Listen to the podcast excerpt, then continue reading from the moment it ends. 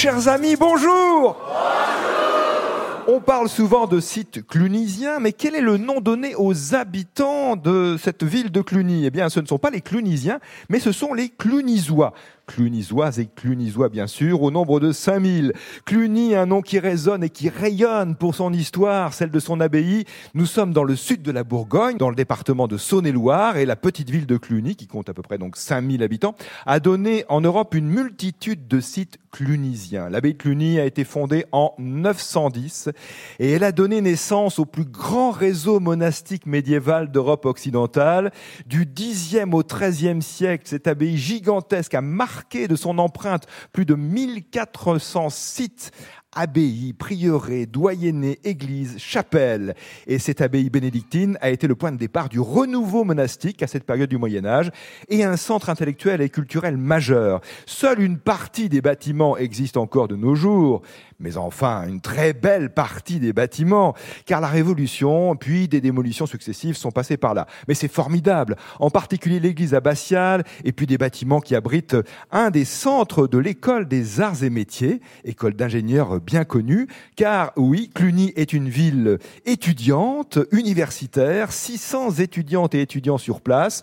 Nous sommes à Cluny toute cette semaine et on joue aujourd'hui, pour bien commencer, avec Aurore Feyeux et Tony Adlaoui.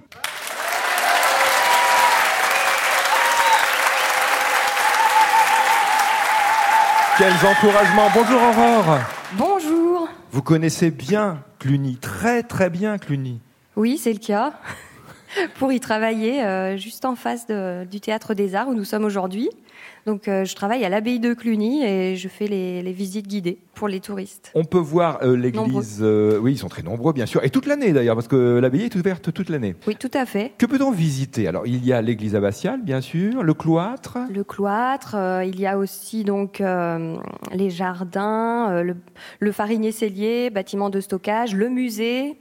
Et puis donc euh, on a pas mal aussi de bornes interactives qui euh, euh, recréent en fait les, les, bâtiments de façon qu'ils étaient virtuelle, au, voilà, au Moyen Âge. Voilà, parce qu'on a perdu pas mal de notre de nos bâtiments. Oui, on dit qu'il reste 8% à peu près des, des bâtiments par de rapport l'église de l'église 3, oui. Oui, c'est ça. Mais enfin, c'est quand même 8%. Qu'est-ce que ça devait être à l'époque?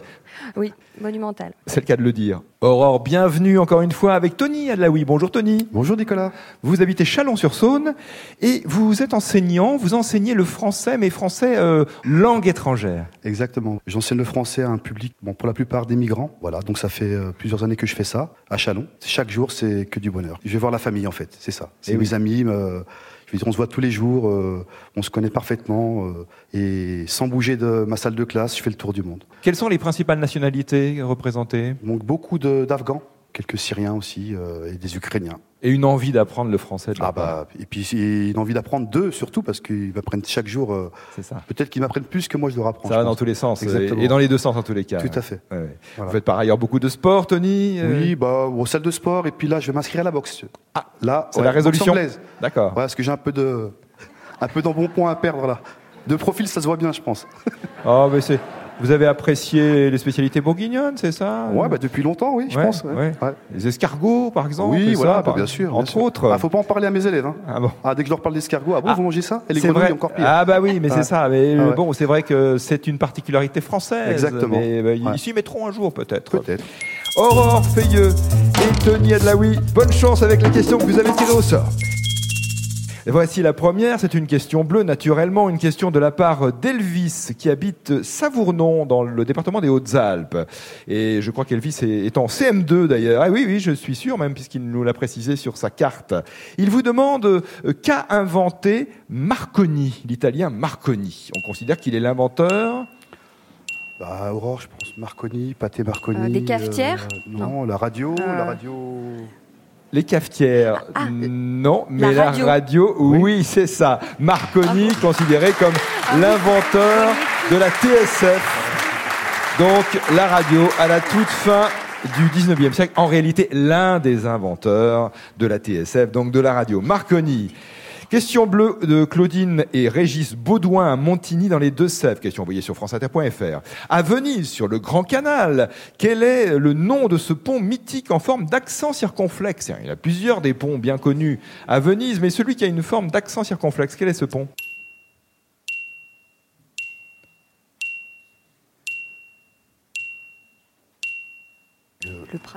Rialto. euh, Le Rialto Le pont du Rialto en forme d'accent circonflexe. L'un des ponts traversant le Grand Canal de Venise. Question bleue. Enfin, la troisième question bleue, qui nous vient d'Isabelle Donadieu à Paris dans le 13e. Certains pays sont désignés par une périphrase. Par exemple, euh, on le sait, le pays du soleil levant, c'est le Japon. Mais quel est euh, le pays parfois surnommé l'île d'Aphrodite? Naxos, Paros euh, Non. Chypre. Chypre. Ah, oui, c'est bien le surnom donné parfois à Chypre. L'île d'Aphrodite. car selon la mythologie, la déesse Aphrodite est née à Chypre, déesse de l'amour. Question blanche maintenant, peut-être euh, d'un niveau de difficulté supérieur, légèrement supérieur. Euh, Cette question nous vient d'Herman Riondet, qui habite à Vranches, dans la Manche, et c'est une question envoyée par carte postale. Les coléoptères, dont les coccinelles font partie, sont des insectes aussi divers qu'utiles. Comment appelle-t-on les ailes dures, cornées, coriaces, qui protègent euh, les autres ailes plus fines pour voler? Quel est le nom de ces ailes dures des coléoptères? Aurore, qu'est-ce que t'en penses? Les étrilles? Non, les, Bon, je dirais Peut-être les élytres, peut-être les, él- les élytres Les élytres? Les élytres, vous êtes d'accord, c'est ça? Ce sont des élytres?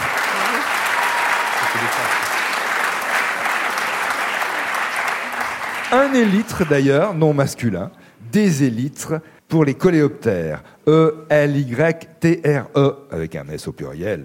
Question blanche, postée par euh, Pascal Trudel sur franceinter.fr. Pascal habite Angers. Qui dordine Vous avez déjà entendu euh, cette expression, qui dordine Et en fait, quel est le, le vrai sens, ou disons l'origine de cette expression? Qu'est-ce que ça veut Dans dire? les auberges, euh, ceux qui voulaient euh, dormir euh, pouvaient aussi, euh, ceux qui dînaient dormaient aussi au même endroit? Les Oui, je aubergistes. pense que- Oui, c'est ça Oui, oui, oui, j'aurais dit euh, la même chose. Vous auriez dit la même chose si vous aviez été au jeu des 1000 euros sur France Inter Oui, voilà, éventuellement, c'est ça, dans un monde parallèle, ouais. Eh, C'est ça. Et, donc vous auriez dit la même chose qu'Aurore. Ouais, à peu près pas comme elle, mais. Oui, mais que- vraiment avec des, les mots qui vont dans le même sens, en tout cas. Les aubergistes, vous avez raison, Aurore. Les aubergistes du Moyen-Âge ne procuraient des lits qu'aux voyageurs qui prenaient un repas, d'où l'expression qui dort dîne, souvent interprétée différemment de nos jours.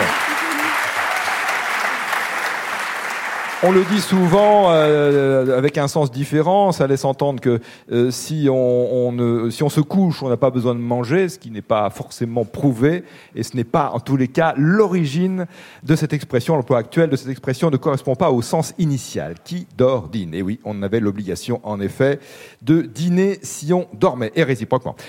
Peut-être. Question rouge, euh, envoyée sur euh, franceinter.fr, pas du tout, parce que c'est une carte postale. Pourquoi est-ce que j'ai dit franceinter.fr alors que je tiens à la main une carte postale? C'est complètement idiot. C'est une carte postale. Et c'est une question de Thierry Basiléo, qui habite Serres dans les Hautes-Alpes. Depuis 2011, la dépendance de l'être humain à l'activité sportive est reconnue par l'OMS comme maladie. Eh. Dépendance de l'être humain à l'activité sportive. C'est votre cas, non? Vous, vous avez ce, ce- ce Bah, moi- besoin physique euh Moi, personnellement, ça, ça commence, ouais. ça commence, oui. Ah ouais. Une vraie dépendance à l'activité Ouais, ouais. physique. Ça me manque, ouais, quand j'y vais pas. Ah oui, c'est ça. oui, oui. Donc il y, a- il y a un côté accro hein, quand même au, au sport. Ouais. Et vous, Aurore? Non, ça, Ça va. c'est pas mon cas. D'accord. La question quel est le nom de cette dépendance?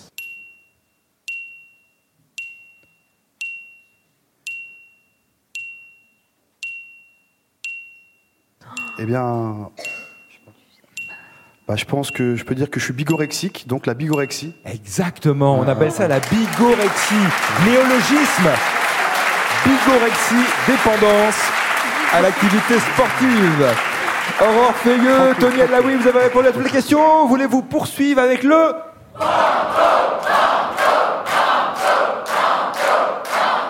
Qu'est-ce qu'on fait, Aurore? Est-ce que tu veux continuer? Euh, Oui Oui, on On continue. continue. Voilà. On Et continue. vous dites donc D'accord, ouais. Banco Banco. Ah oui, d'accord, c'est ça, c'est le mot que j'attendais. Banco. Le jeu des 1000 euros sur France Inter. Voici le banco. Question de Tiffaine Danou à Fontaine en Isère. Qu'élève un raniculteur? Raniculteur, ça s'écrit R-A-N-I-C-U-L-T-E-U. Je pense pas, je sais pas, raniculteur, euh, ça me fait penser à Renette, Renette, les grenouilles peut-être Les grenouilles, non, je sais pas. Rani, Renette, en espagnol, rana.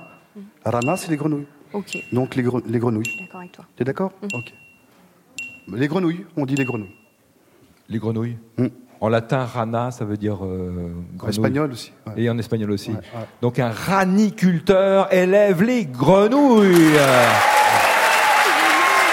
Très bel échange entre vous, très belle déduction. Joli partage de connaissances, on apprend des choses au jeu des 1000 euros. Aurore, Fayeux et Tony Adlaoui, voulez-vous vous arrêter, repartir avec 500 euros ou tout remettre en jeu avec la question?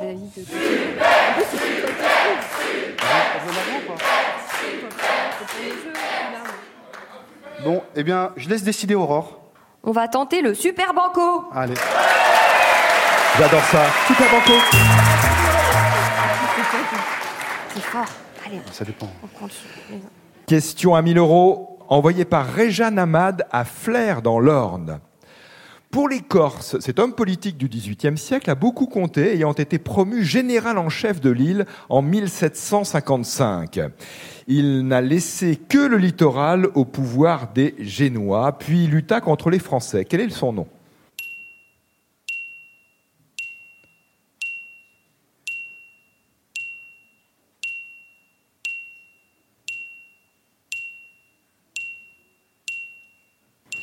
Pour les Alors, Corses, cet homme politique euh, du XVIIIe a beaucoup compté. Qu'est-ce que tu dirais Moi, je, je connais, que- j'en connais pas beaucoup à part Pascal Paoli. Moi, voilà. Moi, je connais bah, Bonaparte. Mais, euh, Un général, vous dites? Oui, général euh, en effet, et général en chef de l'île précisément, au Moi, milieu du 18e. Non, je pense pas. Paoli, peut-être? Pascal Paoli? Mais il était à l'époque. À la même époque euh, que Napoléon Enfin, Je sais pas. Bah, si toi, t'as cette réponse, il faut qu'on dise ça. Parce que moi, je, je sais pas, en fait. Je sais pas du tout. On va tenter. Ouais, vas-y. Aurore, vous pensiez à... Non, non, mais j'étais pas dessus du tout. Napoléon, on le pensait, mais. Oui, Ouais. non, mais- On va, c'est tenter, avant Napoléon. oui. voilà, on va tenter euh, Pascal Paoli. Pascal Paoli, c'est le nom de ce patriote corse. Pascal Paoli. Super Banco gagné à Cluny. Aurore et Tony, les 1000 euros du Super Banco. Autre cadeau, le roman graphique d'Ali et le tome 1 avant Gala, avant qu'il ne rencontre sa muse et épouse Gala. Donc c'est un roman graphique euh, co-signé Julie Birman et Clément Oubrerie, coédition France Inter et Dargo. Très bonne journée et à demain, si vous le voulez bien. Et sachez que des enregistrements du jeu sont prévus la semaine prochaine, le 26 septembre au Masgros en Lozère, le 27 à Cussac-sur-Loire en Haute-Loire et le 28 à Cornas en Ardèche.